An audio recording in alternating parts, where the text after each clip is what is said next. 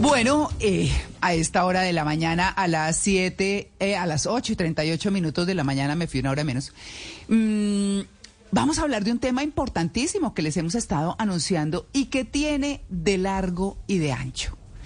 Pero hoy no nos vamos a referir a la longevidad, a los adultos mayores o a los viejos, como los quieran llamar, desde las pensiones, desde lo que implica económicamente para los diferentes gobiernos y para la misma sociedad tener este, este grupo cada vez más grande de longevos, de personas que vivimos más, porque es la nueva longevidad. Y hoy tenemos a un invitado que es líder justamente de este tema y lo hemos traído porque tiene ese enfoque distinto. Es qué vamos a hacer con ese grupo cada vez mayor. ¿Qué es lo que los hace vivir más allá de que la ciencia lo haya permitido o la modernidad lo haya permitido?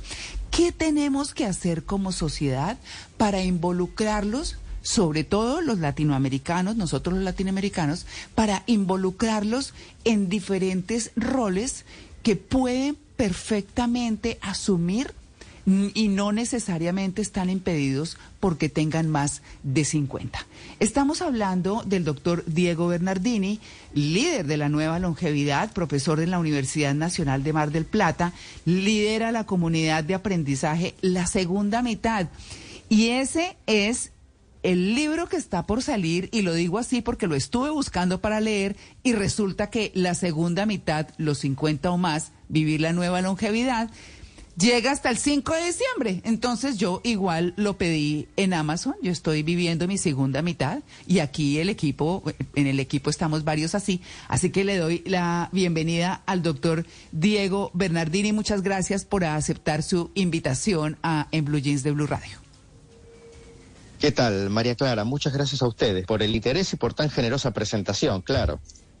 No, pero ¿cuál generosa? Usted tiene, a es que usted tiene un punto de vista, doctor Bernardini, que me encanta porque no es ver como a los viejos como no, usted ya está para morirse, usted está desechado, usted ya, ya qué, y, y muy a la usanza de antes. Y es la primera pregunta que yo le quiero hacer a usted. Porque, porque se, si uno mira sobre todo la sociedad latinoamericana, dice, no, después de los 40 ya está viejo para trabajar. O sea, los que estamos después de los 50 como dirían muy coloquialmente, de vainas estamos trabajando. Y eso no es así, nos sentimos muy bien, somos productivos y la sociedad tal vez tenga que empezar a andar un camino de transformar esa visión y ese darles un espacio a los mayores de 50. Sí, ahí hay dos, dos puntos muy interesantes que mencionaste. El primero, si realmente después de los 40 eh, estamos viejos, como se suele decir, para el trabajo, estamos pasados. Mm.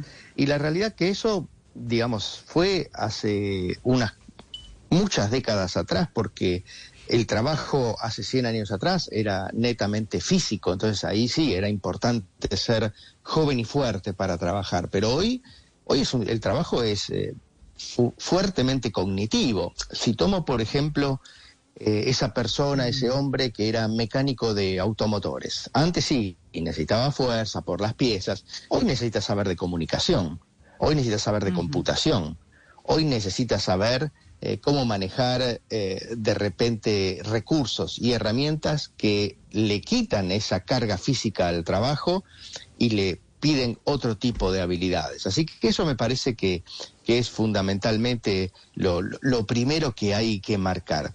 Y lo segundo es que esto también viene de la mano de la posibilidad que tenemos de integrar distintas generaciones que, que tienen un, recorrido diferente, que han vivido distintas experiencias, que han juntado distinto conocimiento y sabiduría, si se quiere. Y esa posibilidad de integrarlos, bueno, es algo único que se está dando ahora también justamente en el siglo XXI. Claro. Eh, doctor Bernardini, eh, nosotros eh, hace unos días comentábamos aquí la serie Vivir 100 años, los secretos de las zonas azules de Dan Buedner, que ha sido un hombre que se ha dedicado con National Geographic a recorrer esas zonas y, y en esa miniserie pues se habla de cómo viven mejor, por qué viven tanto, qué es lo que pasa en su alimentación y en sus costumbres y demás.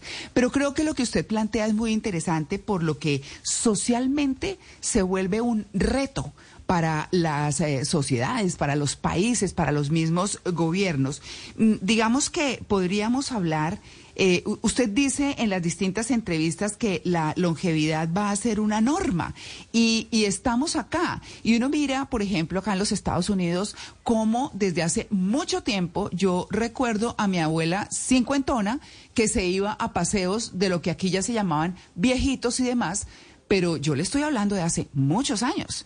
Y, eso aquí está organizado y usted ve a los viejos trabajando, eh, los ve en eh, museos, los ve en los parques de Orlando, los ve en las droguerías, los ve en muchas partes y tienen esa opción. ¿Qué tiene que hacer la sociedad latinoamericana para abrirse más? Y bueno, las que haya en el mundo, porque es una realidad. ¿Qué tienen que hacer? Yo ah, eh, pensaba, por ejemplo, que se recorrió un camino, y me excusa la extensión, muy largo. Eh, no sé si la comparación valga, pero en términos de ser disruptivos creo que sí. Y es cómo la comunidad LGTBI se abrió un espacio y ha llegado hasta el matrimonio, hasta eh, criar hijos. Estemos de acuerdo o no. Lo que quiero plantear es que es un grupo que se abrió su espacio y se hizo reconocer que antes era tapado y demás. Los viejos, que pues obviamente no, no son de ocultar, eh, sino más bien de darles un espacio, ¿cómo se abren eso? ¿Cómo se abren ese espacio justamente? Porque estamos quienes estamos ya transitando la vejez. Tenemos, estamos abriendo el camino, digámoslo así, y estamos trabajando y mostramos que somos diferentes. ¿Qué hacer para que justamente pase eso? A ver, yo creo que hay varias, varias cuestiones. Es decir, la primera, entender que es un grupo que cada vez va a ser más grande, porque estamos viviendo más tiempo, estamos teniendo menos hijos y esto modula, modifica, transforma en sentido cualitativo también el perfil de, de, la sociedad. Si tenemos que hablar de Colombia, hoy en Colombia hay más de 7 millones de personas de 60 años. Si estamos hablando de Estados Unidos, estamos hablando de una cohorte, la de los baby boomers, en la cual hasta, hasta el 2030 hay 10.000 personas por día que están cumpliendo 65 años y que además controlan más del 70% de la economía doméstica norteamericana. Si estamos hablando de América Latina, estamos hablando de un perfil que, como digo, cada vez va a ser más importante y que nos somete al desafío de entender cómo nuestros países se tienen que preparar cuando tienen niveles de desigualdad muy altos, cuando hay fragilidad institucional, cuando hay necesidades de cuidado, porque el vivir más tiempo nos da oportunidades, pero también nos plantea desafíos, y ese desafío tiene que ver con el cuidado de la dependencia, con alejar en la mayor parte de nuestros países a la persona mayor de la pobreza a través de una pensión. Entonces, bueno, existen desafíos que, como digo, son cuantitativos, son cualitativos, y también son, son oportunidades. Y me parece que la sociedad lo primero que tiene que hacer es abrir los ojos y empezar a ver qué está sucediendo con quienes conformamos esa sociedad, ¿no? Donde vamos a vivir, como digo, cada vez más, donde además la, edad nos está mostrando que en la mayor parte de los casos, y esto es así porque son datos, datos duros que tenemos de, por ejemplo, del Banco Interamericano de Desarrollo, de, los distintos eh, departamentos de estadística de los países, la mayor parte de las personas mayores están con estados de salud que les permiten vivir de manera independiente, de manera autónoma, en sus propias casas. Y hablo, cuando hablo de persona mayor, en este sentido, hablo de los de más de 80 años. O sea, los que mm. nosotros mm. imaginamos, imaginamos así en nuestro inconsciente colectivo que están en hospitales, en asilos, en rodeados de médicos o, rodeados de personas que los tienen que asistir. Entonces, Doctor esto es diferente. Sí. Pero esa longevidad, ¿cómo la podemos concebir, concebir hoy? ¿Como vivir más años o ser más vitales eh, a cierta edad ya mayor? Las dos, las dos, porque estamos viviendo más tiempo, estamos viviendo en términos generales con mayor eh, calidad de vida. Y cuando hablo de calidad de vida hablo de independencia, de autonomía. Y también entender que, claramente eh, todavía se sigue buscando esa fuente de, la juventud eterna, de la inmortalidad, que se busca desde que el ser humano es ser humano, esto es real. La diferencia es que ahora tenemos mucho más recursos económicos y tenemos también muchos recursos tecnológicos. Entonces, hay mucho dinero que se está invirtiendo. E, esta semana, justamente, la, revista El Economist sacó un, un suplemento específico con siete u ocho artículos que exploran un poco cómo se está buscando el enlentecimiento del envejecimiento. Pero al mismo tiempo, esto nos plantea desafíos, como digo, que no solo son bioéticos, sino son personales. Y permitime que, te dé un ejemplo que me pasó ayer con una paciente donde eh, la señora de 97 años básicamente me decía, yo tengo, tenía ocho hermanos, fallecieron todos, mis amistades fallecieron todas los de los que son contemporáneos a mí. Mm. Entonces uno dice, a ver, quiero vivir mucho tiempo para vivir quizás en estas circunstancias de soledad, mm. de angustia, de tristeza, o, quiero vivir hasta el tiempo que me toque vivir, digamos, de, de, la mejor manera posible. Son, en muchos casos son decisiones, si se quiere, filosóficas, personales, pero que también tenemos que darnos como sociedad, sobre todo porque hoy eh, cuando un tema como este, y permítame que cierre con esto la idea, ¿no? Cuando un tema como este se vuelve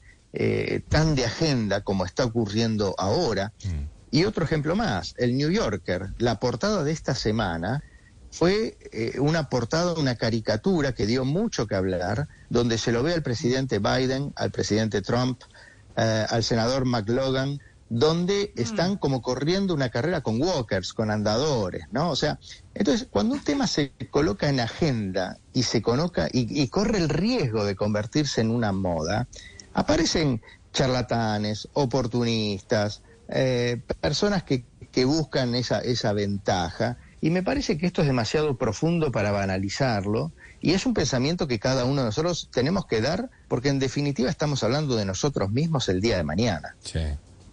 Doctor, eh, usted mencionó algo que es muy interesante y es el tema de la ciencia. Eh, digamos que hace unos años, cuando, cuando yo era joven, yo decía, no, con que yo muera a los 40, 50 ya está más que bien. Y uno empieza a acercarse a esa edad y uno dice, pero si estoy bien, ¿por qué ahora, por qué me quiero morir a los 50? No, que sea a los 70. Y cuando seguramente tenga 70 voy a decir 90, porque uno se va sintiendo bien a medida que va pasando el tiempo. Pero ¿qué tanto tiene que ver la ciencia? Doctor, con este, con, con este proceso, ¿usted cómo se imagina el futuro? ¿Realmente vamos a lograr extender la longevidad y con ello, por supuesto, la productividad? Eh, está reconectando. Ah, sí, ahí se nos, se nos fue. Un ahora sí, ahora sí. Ok. ¿Me alcanzó a escuchar la pregunta, doctor? Ahora estoy. No, no, bueno, le repito, doctor, eh, eh, para resumirle es, eh, ¿Qué tanto tiene que ver la ciencia con la nueva longevidad? ¿Usted cómo lo, cómo lo ve, cómo lo visualiza? ¿A futuro a, qué edad vamos a poder llegar bien y productivos? Bueno, hay, un tema ahí que es muy interesante. La ciencia claramente está dando pasos bastante acelerados para poder entender algunos aspectos.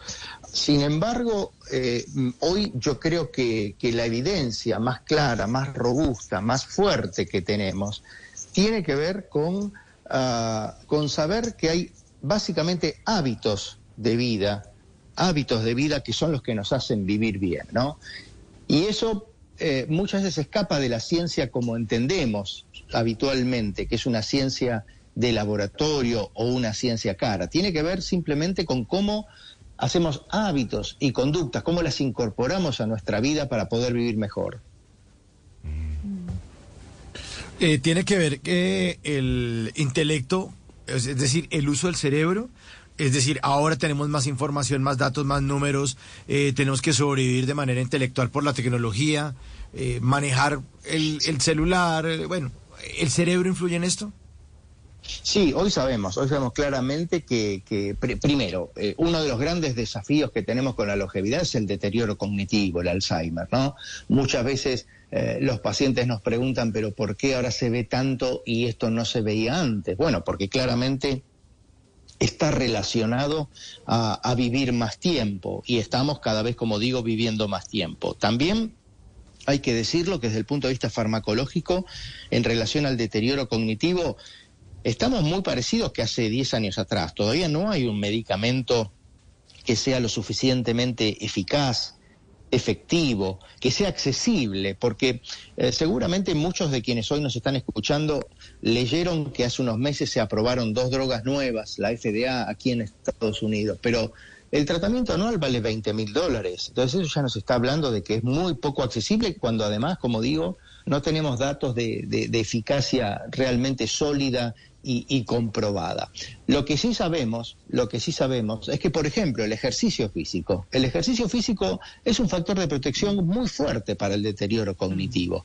Y eso está al alcance de todos nosotros. Eso tiene que ver con justamente esos hábitos saludables que son los que muestran, como comentaba María Clara, la, eh, María Clara, perdón, la, la, serie de Netflix de las zonas azules. Allí la gente mm. todo el día se está moviendo. En Okinawa mm. haciendo jardinería. En Cerdeña con, con el pastoreo, con las tasas eh, o con las, las actividades, eh, digamos, rurales. En, en Icaria. Mm. En Grecia, de la misma manera. En Costa Rica, donde estuve, también, exactamente. O sea, es una actividad que es permanente, que está incorporada a nuestras vidas, donde además, claro, se suman eh, algo que justamente para la salud mental, para el, estímulo cognitivo es importante, que son nuestros vínculos emocionales, nuestras relaciones afectivas. Claro, uno se encuentra, por ejemplo, personajes. Yo veía ayer, un amigo me mostraba un video eh, de cómo eh, el protagonista de la película Cocoon, que tiene ya pues muchísimos años, en ese momento tenía 51, algo por el estilo, y se veía como pues como de 70 de esa época. O sea, eh, las actrices y muchos personajes de la vida pública, em, la, la mamá de, de Liza Judy Garland salía también a los cincuenta y pico, pero como ancianos, ancianos. Y era como también un poco la mentalidad de eso. Y si nos venimos a hoy, vemos a un ícono de la moda que es Carmen de que, que eh, sale, tiene 92 años y, y, modela y sale y tiene sus páginas y ha tenido tres matrimonios y bueno, muchas cosas. ¿Cuál es la deuda que tiene la sociedad con estas personas mayores que muy pocas han logrado hacerlo como esta modelo, pero que muchas estamos abriendo el camino.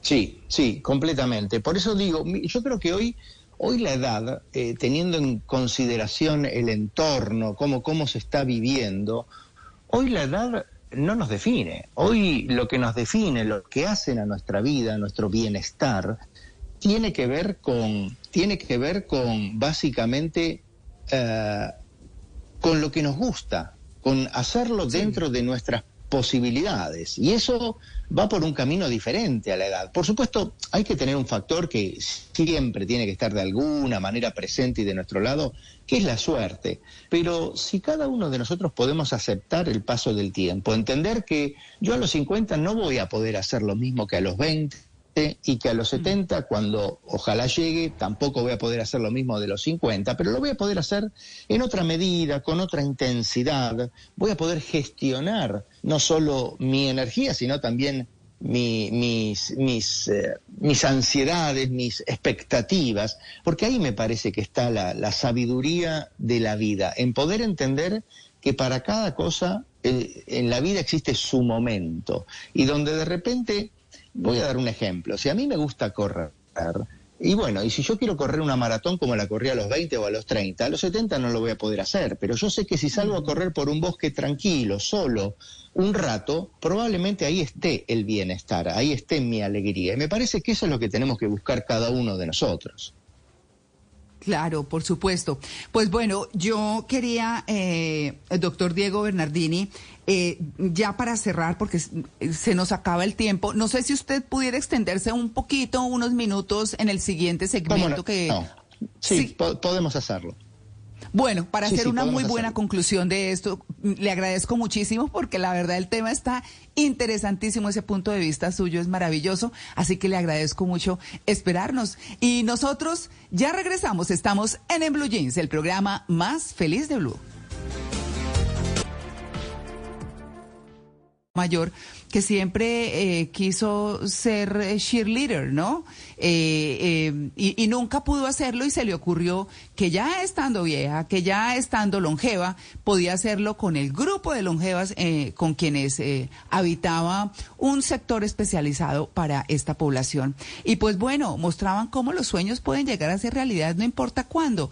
Y eso es lo importante. Entonces, quiero hablar con el doctor Diego Bernardini de la ocupación de esas personas. También recordando que hubo un movimiento en lo, de, hace como unos 10, 15 años de esos ejecutivos que aquí en los Estados Unidos salían de sus trabajos o porque los despedían o porque se pensionaban o por alguna cosa y crearon un movimiento y hoy están siendo nuevamente exitosos con sus profesiones, con sus carreras y siguen adelante. Adelante. Todo esto nos tiene que decir algo. Doctor Bernardini, gracias por aceptar la extensión de esta entrevista, pero ¿cómo eh, debemos asumir esa nueva longevidad quitando esa que tenemos eh, con la mentalidad del siglo pasado, porque como usted bien lo decía en una entrevista, eh, ya llevamos 23 años del nuevo siglo y no cambiamos esa forma de ver a los nuevos longevos.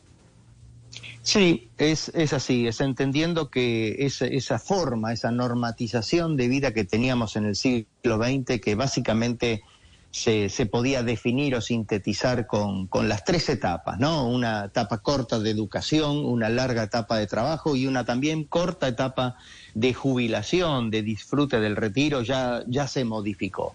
Y esto significa que el aprendizaje continuo, la tecnología, los distintos recursos que estamos que estamos teniendo nos están mostrando que la vida del siglo XXI tiene múltiples transiciones, tiene múltiples, múltiples momentos de aprendizaje, de realización personal, y donde la realidad es que también sabemos hoy que estar ocupado, que es diferente al trabajar, estar ocupado eh, eh, correlaciona, nos vincula, nos acerca al, bienestar. Entonces, me parece que ahí hay un punto importante.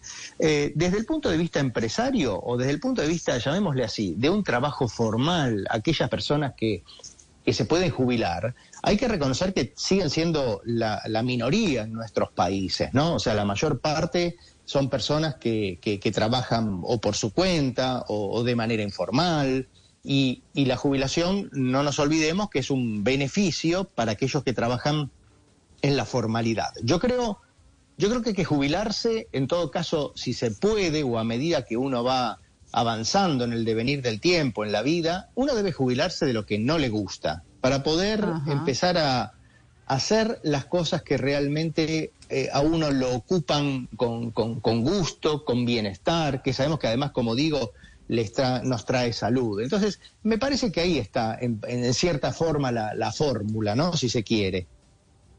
No, pero me encantó esa frase, uno debe jubilarse de lo que no le gusta. me parece perfecta. Yo quiero cerrar con eh, su libro De vuelta, que usted decía ahí en la portada, diálogos con personas que vivieron mucho y lo cuentan bien. Eh, ¿Ellos qué dijeron en este sentido, esas personas que usted entrevistó, que nos pueda aportar para cerrar ya eh, este diálogo maravilloso que ha tenido usted con nosotros? Eh, dos, dos, aspectos interesantes. El primero es que las personas en determinado momento de la vida empezamos a valorar algo que de jóvenes quizás no le damos tanta importancia, que es la libertad, pero la libertad de elegir, la libertad de entender qué nos gusta, qué nos hace bien, qué nos hace perder el tiempo. Y también con la edad se empieza a, a entender el valor de ese tiempo, porque la finitud empieza a hacerse presente como una como una como algo que está concreto y que está presente en toda la vida, pero que de repente uno de joven no le da la, importancia o la relevancia que requiere, pero eh, yo me acuerdo que, a una de las personas que tenían más de 90 años le pregunté, bueno, ¿y, ¿y, qué proyectos hay? ¿Qué hay por delante?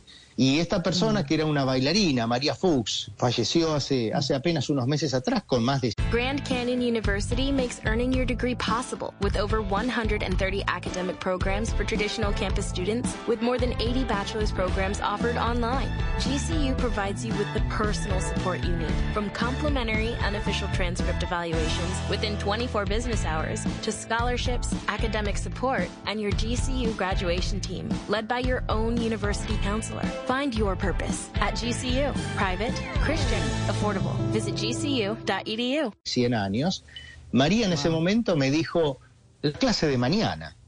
O sea, la inmediatez y, y- y todo lo que encierra ese momento, ¿no? Solamente la clase de mañana, no, no, no hay más que eso. Entonces, yo creo que eso son valores interesantes. Entendernos que tenemos la libertad de elegir y algo muy importante, no tenemos que rendirle cuentas a nadie. Eso me parece buenísimo. Claro, se siente uno más, más seguro, más independiente, ya sabe qué es lo que quiere, cómo, cómo quiere la vida, de todas maneras. Pues lo, lo único, y yo estoy de acuerdo con algo que escuché en una entrevista suya, y es, eh, eh, no es tanto el tema de morirse, sino cómo se va uno a morir, ¿no? Que ese es el, el punto, cómo le toca, si con una enfermedad o bajo qué condición, pero bueno, es mejor mm, dedicarse a vivir cada día. Doctor Diego Bernardini, líder de la nueva longevidad, muchas gracias por su atención con En Blue Jeans de Blue Radio. Un gusto enorme, María Clara, que sigan muy bien y muy, muy buen fin de semana a ustedes y a quienes nos escuchan. Sus redes, sus redes, doctor Bernardini, porque no me lo perdonan los oyentes.